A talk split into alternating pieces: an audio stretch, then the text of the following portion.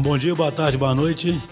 Estamos aqui com mais um episódio dos Agilistas. Dessa vez a gente está gravando aqui e transmitindo também ao vivo direto no Agile Brasil. Estou aqui com o Vinição. Tudo bom, Tudo Vinição? bem, pessoal? Bom dia aí. E hoje nós temos um convidado muito especial aí, o Alexandre Magno. Tudo bom, Alexandre? Beleza, pessoal? Então, Alexandre já atua com agilismo há muitos e muitos anos, né, Alexandre? Pouquinho. Queria primeiro que você se apresentasse e aí depois a gente começa a conversa. Tá bom, legal. Bom, no último evento de Scrum que eu fui, falaram que eu era o tio do Scrum, então isso me fez me sentir já, já um pouquinho passado na comunidade. Né?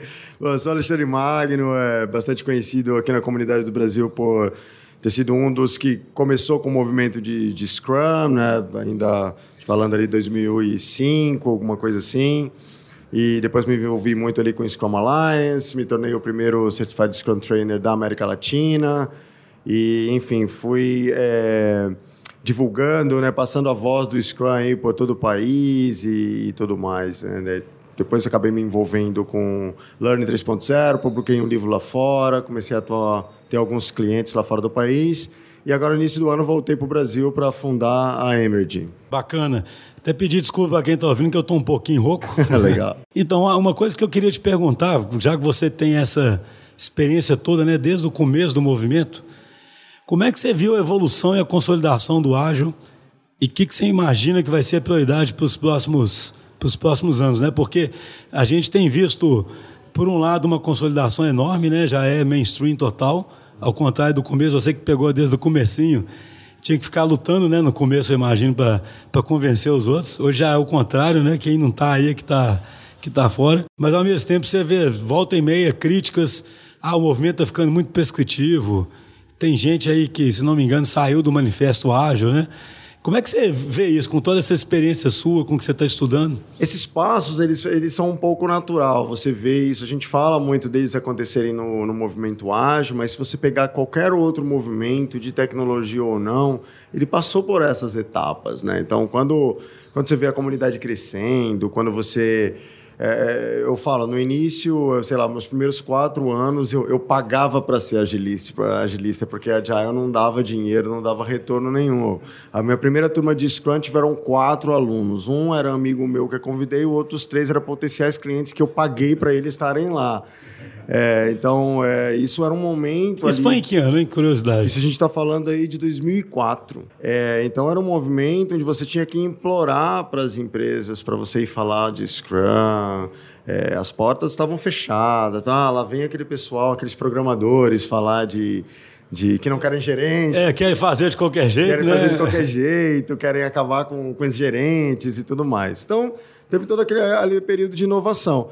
Depois, isso começou a, a, profissionalizar um pouco. Então, você viu o pessoal que estava ali no início desse movimento ágil, eles começaram a, a tornar isso a sua própria profissão. Então, eu, eu Juan Bernabó, é, Alisson Vale, Rodrigo Yoshima, todo esse pessoal, a gente começou, não, vamos, vamos focar realmente nisso aí, transformamos isso na nossa, na nossa profissão. E tudo isso aí veio crescendo. Obviamente que quando isso vem crescendo e o mercado tem atenção, o mercado adora métodos, o mercado adora ferramentas. Tá? Então, acho que a grande crítica que houve na, na, durante esse, esse ponto de crescimento foram talvez ali duas grandes críticas. Uma, que talvez o movimento ágil se distanciou um pouco das origens, que era dos, de programação, de técnicos, de desenvolver software e tal. E então é, começou a olhar para o mercado crescendo, crescendo, e começou a olhar oportunidades para todo lugar. E, e, alguns, alguns acham que a gente se distanciou um pouquinho da origem, né? Então, você vai no evento e não tem mais ninguém falando de programação, ou de, ou de práticas mais técnicas, ou de como fazer software melhor, né? Tem 70% das palestras é sobre gestão, é sobre alguma coisa ali. Então, é, uma das críticas é essa questão. E a outra crítica são as famosas guerras dos métodos. Né? O pessoal do Kanban que briga com o pessoal do Scrum, que briga com o pessoal do XP. E a cada ano novo tem uma, um método novo, um framework novo. É, eu acho que, que, que nessa linha. Né?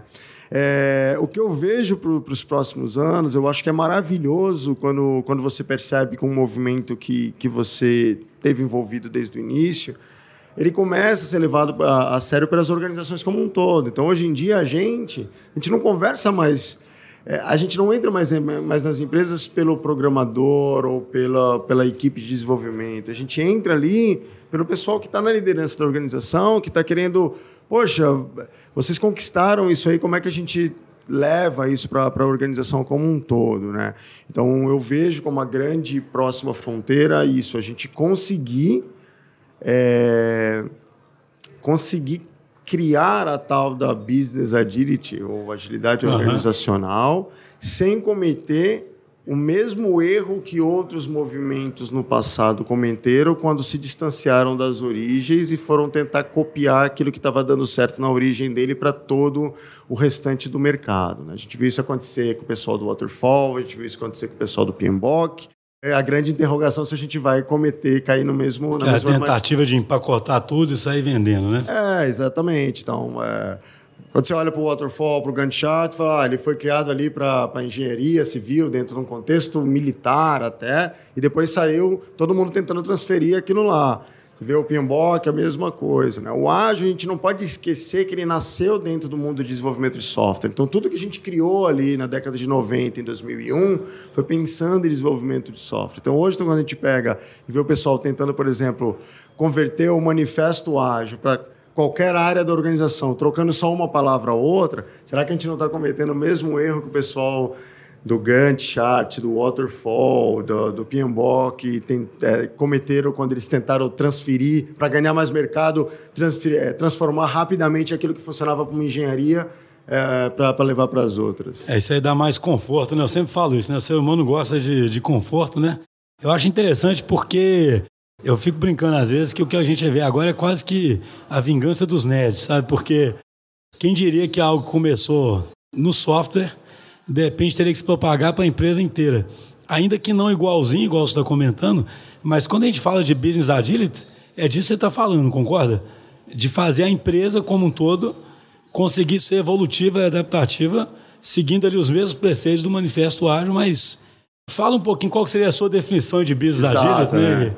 Toda vez que a gente começa um papo sobre business agility, é muito bacana a gente falar, não, legal, qual é a tua definição de business agility? É igual porque... transformação digital, né? é, exatamente, porque tem várias, né? Então, então a, a, minha escola de business agility é uma escola onde business agility é com A minúsculo e não com A maiúsculo.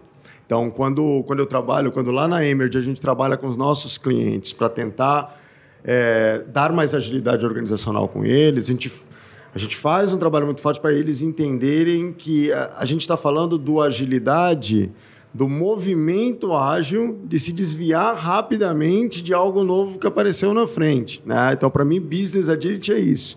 E isso não está diretamente relacionado com o manifesto ágil ou com o movimento ágil. Né? Algumas coisas de lá podem vir a te ajudar com business agility, mas business agility, por exemplo, uma empresa, pode ser ela ter rapidez agilidade para entender que numa parte da empresa ela tem que fazer a coisa cascata e com um gerente e pessoas ali. Porque se ela não perceber rapidamente que ela tem que utilizar um modelo diferente do que ela prefere, ela não tem o agilidade. Ágil, é o ágil realmente como conceito mais amplo, né? E pega desde beyond budgeting, é, outro, várias outras é, você, escolas. Assim, né? Eu tenho visto você se aproximado muito do tema de complexidade, né? Até sua empresa, a Emergir. Como é que você vê isso se encaixando aí no tema de Business Agility? Se você vê, na verdade, que isso aí é quase que a essência do Business Agility? É isso. Você tocou, Vinícius, você tocou agora no ponto-chave. É isso aí. Na, na, na nossa leitura de Business Agility, é uma resposta a, ao nível de complexidade que, que a gente tem hoje. E assim, você não responde isso somente com um manifesto, principalmente quando você está organizacionalmente, ah, trabalhando de forma organizacional. Então, quando você vai trabalhar de business agility dentro de uma empresa, o que, que você tem que olhar? Quais são os principais gargalos, eh, as principais dores que essa empresa tem hoje? Onde está a burocracia que impede ela de se mover com agilidade de acordo com a complexidade que tem, que tem no mercado de hoje. Então, e a que nível de complexidade o negócio daquela empresa está inserido. E aí você desenha a business agility específica para aquela organização. Né? Tem, tem empresas onde o que vai dar melhor business agility para ela é, por exemplo, melhorar um pouquinho a hierarquia que ela já tem e não transformar tudo em squads Aham. ou tudo auto-organizado, etc. É, Porque não tem receitinha não, mesmo, né? porque o contexto que ela tá, talvez os squads vai tornar a empresa mais dura ao invés de ao invés de mais leve. Eu até vi um artigo seu que você estava comentando, de, acho que de uma consultoria que você fez, né? Que você chegou lá e falou assim: não, não vamos implantar squads aqui. Eu acho que foi uma, uma situação desse tipo que você está falando, né? É, exatamente. A descentralização ela é linda, ela é maravilhosa. Eu acho que vocês da, da DTI têm uma história muito, muito bem sucedida e muito legal com isso. Mas a gente tem que contextualizar tudo. A gente não pode chegar e entender que esse agora é o modelo de tudo, que tem empresas que, se você for descentralizar, é, as pontas vão decidir de forma muito mais lentas e muito mais difícil, vão, vão ter mais dificuldade. Ah, não é dogma, não, né? Não é dogma. É. Eu fico brincando, né? Tem muita. Assim, esse movimento você devia incorporar o budismo nele, né? É, é, você tem que ter certos agentes na DTI, a gente até brinca com isso. A gente às vezes exagerou na descentralização de algumas coisas, depois voltou atrás e centraliza algumas, entendeu? E aí você vai encontrando o nível adequado. Para mim é o, é, o, é o próprio sense response, né? Operar naquela região do, do complexo ali, né? É, exato. E aí quando, quando, é, quando você estuda complexidade, né, e entende que também é um movimento ali, você não está preso na complexidade. Tem coisa na tua empresa que vai se movimentar ali para algo bem mais na caixinha, bem mais organizado. Você tem a agilidade justamente, você saber tratar esse movimento. O meu departamento tal está mais complexo, vou fazer assim, mas quando eu olho para aquela outra operação ali da minha empresa, ela tem que ficar dentro da caixinha, vou fazer assado. Se eu olho para tudo com o agile com A maiúsculo, eu estou perdendo a agilidade com A minúsculo, porque Uhum. agora eu, eu não tenho a capacidade de sair do, do ágil com A maiúsculo para um outro modelo quando ele se mostra mais, mais É, só necessário. para ver se eu estou entendendo. O seu Agile com a maiúscula representa a prescrição, né? Ou um modelo mais prescritivo de um certo ágil que funciona para software, por exemplo. É, né? representa esse nosso esse movimento É o movimento aqui. aqui. né? O minúsculo é o conceito de saber se adaptar a um mundo cada vez mais complexo e é incorporar o que for necessário e respeitando a história da própria empresa, né? Exatamente. E o momento que ela vive, né? O, o que já está estabelecido. Perfeito, é isso. aí. Você atuou um bom tempo em Portugal, certo?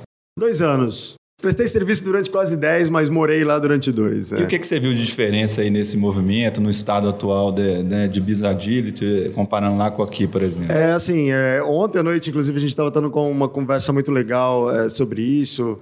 Algum pessoal aqui da nossa comunidade que tem clientes fora, viaja bastante.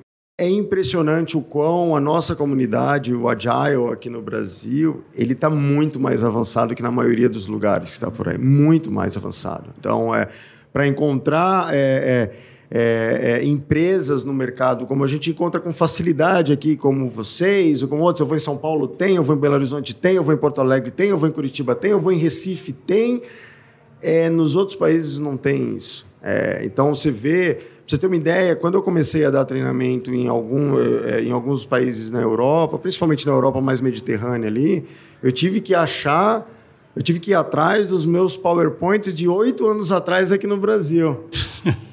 É, então, você pode perguntar para qualquer pessoa que trabalha com treinamento de forma internacional aqui, ele vai te dizer a mesma coisa. Os treinamentos que você dá no Brasil, ele é num nível muito mais alto do que você dá em alguns outros lugares. Obviamente, não Isso tem a ver com mundo cultura inteiro. nossa mesmo? Você quer Eu acho, ser né? mais aberto? Eu, mais... eu acho que o nosso jeitinho brasileiro, que a gente só olha o lado mal dele, ele ajuda muito. A gente é muito aberto para experimentação, para ah, vamos tentar isso aqui. Se der errado, a gente volta atrás e tal. Né? A gente está aqui, por exemplo, uma- empresa do porte de vocês, onde os donos da empresa, sócios da empresa, estão aqui fazendo um podcast e tal. Então, vamos lá, vamos fazer isso, vamos aqui. O brasileiro é muito mais aberto que isso, que boa parte das culturas que a gente tem aí. E isso eu acho que facilitou bastante o nosso, nosso trabalho com, com o nosso movimento ágil aqui. Ah, que interessante, né? A gente normalmente não, não esperaria. Mas, por exemplo, já no Vale do Silício, etc., já é diferente, né? É, não, obviamente, tem algumas partes do, do mundo, é, eu não estou falando que o, que o Brasil ele é um líder global.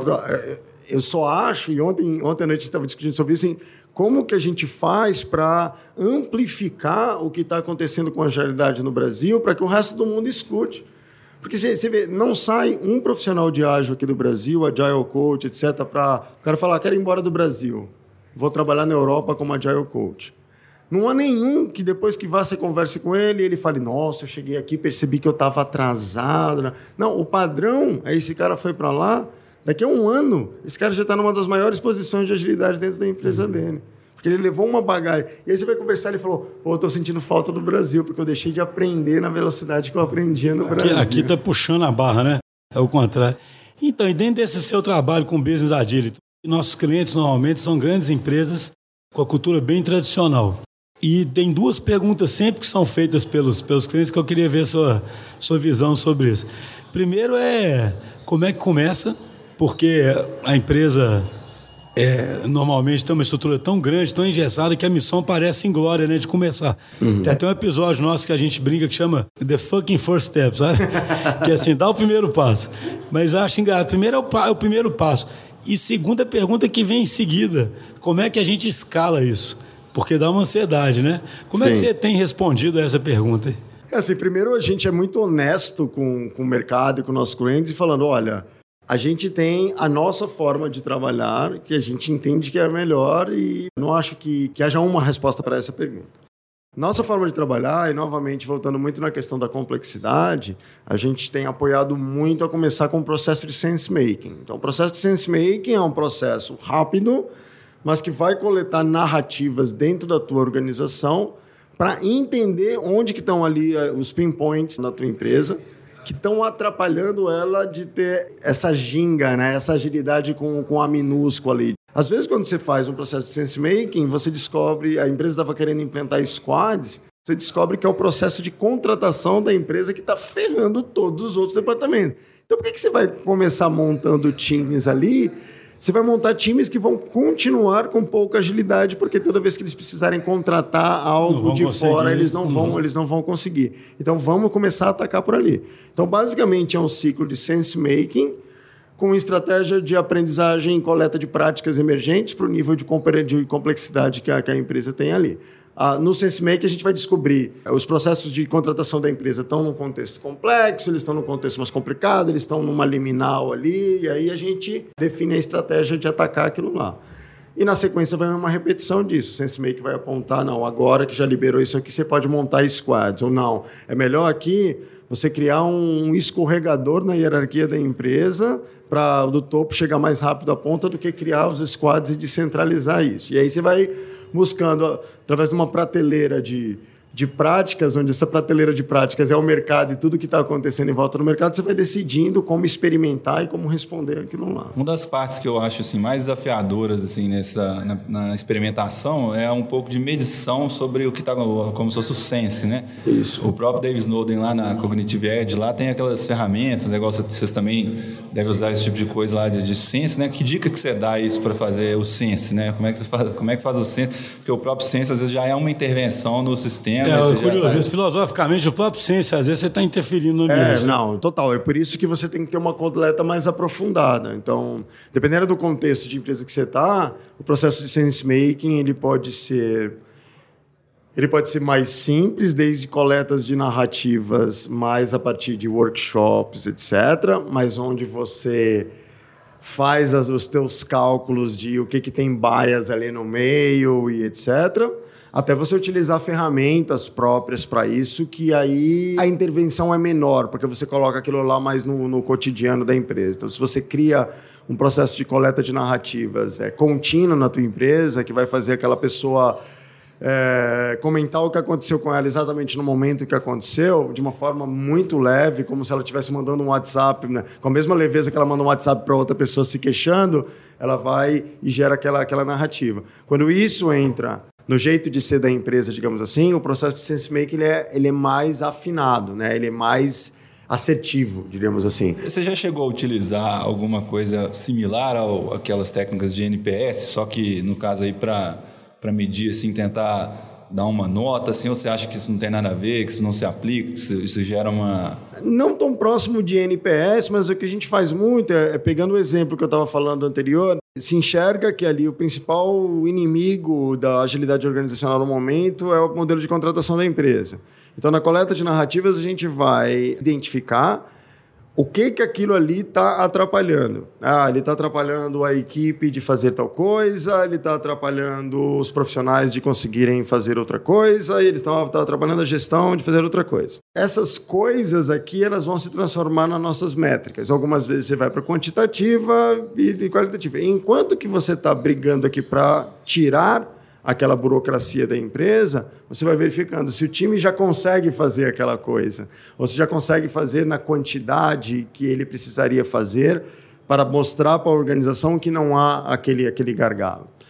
E isso é muito complexo, é muito movimento. Então, o ideal né, é que na, você tenha na cabeça, ah, tem o NPS, tem as OKRs, tem isso, tem aquilo, tem aquilo, tem aquilo, e pode ser que nenhuma sirva para aquela situação e você crie uma, uma métrica. Então, é, o que a gente faz é, nesses movimentos de business agility, criar essa prateleira e trazer tudo que tem no mercado para colocar ali e deixar a abertura na prateleira para emergir com práticas novas específicas para o contexto. Eu fico fazendo algumas perguntas e tentando representar os clientes, tá? Porque eles são eles são ou céticos ou muito tradicionais, uhum. né? É, uma pergunta é que para quem é agilista ela não tem muito sentido, mas para quem quer virar ela tem muito sentido é assim. Mas quanto tempo vai durar essa transformação? Uhum. Como é que eu vou acompanhar se está dando resultado? Uhum. Né? A gente até brinca, você não vai ser agilista fazendo um um Gantt chart ali na parede, né? Mas como é que você diminui a ansiedade porque eu entendo o lado do cara, né? Às vezes tem uma corporação com 5 mil pessoas. Sim. E ele está morrendo de medo aí do mercado, o que, que vem pela frente, né? Sim. Então ele quer que as coisas aconteçam rápido. Ah. E por mais que a gente fale, olha, você vai sentindo, as coisas vão mudando, a mudança vai acontecendo gradual, eu acho que a ansiedade é natural, né? Como é que você tem lidado com isso? A gente procura Bom, primeiro a gente entende que o que mais pode ajudar nessa questão da, da, da ansiedade é mostrar resultado muito rápido. Né? Então, quando eu falo de SenseMake, o pessoal fala: ah, então vocês vão vir aqui, vão passar seis meses coletando narrativas e depois a gente vai montar um programa. Não, não é isso. Não, a gente vai começar pegando algumas narrativas e já vai começar a executar para tirar aquilo, tirar aquilo ali. Então, isso aí ajuda um pouco a ansiedade. Na questão de, de transformação, a gente é bastante honesto também no sentido de, olha, a gente não acredita no processo de transformação, porque um processo de transformação ele tem início, meio e fim. E a gente, a gente vai muito mais na linha do, do Gartner.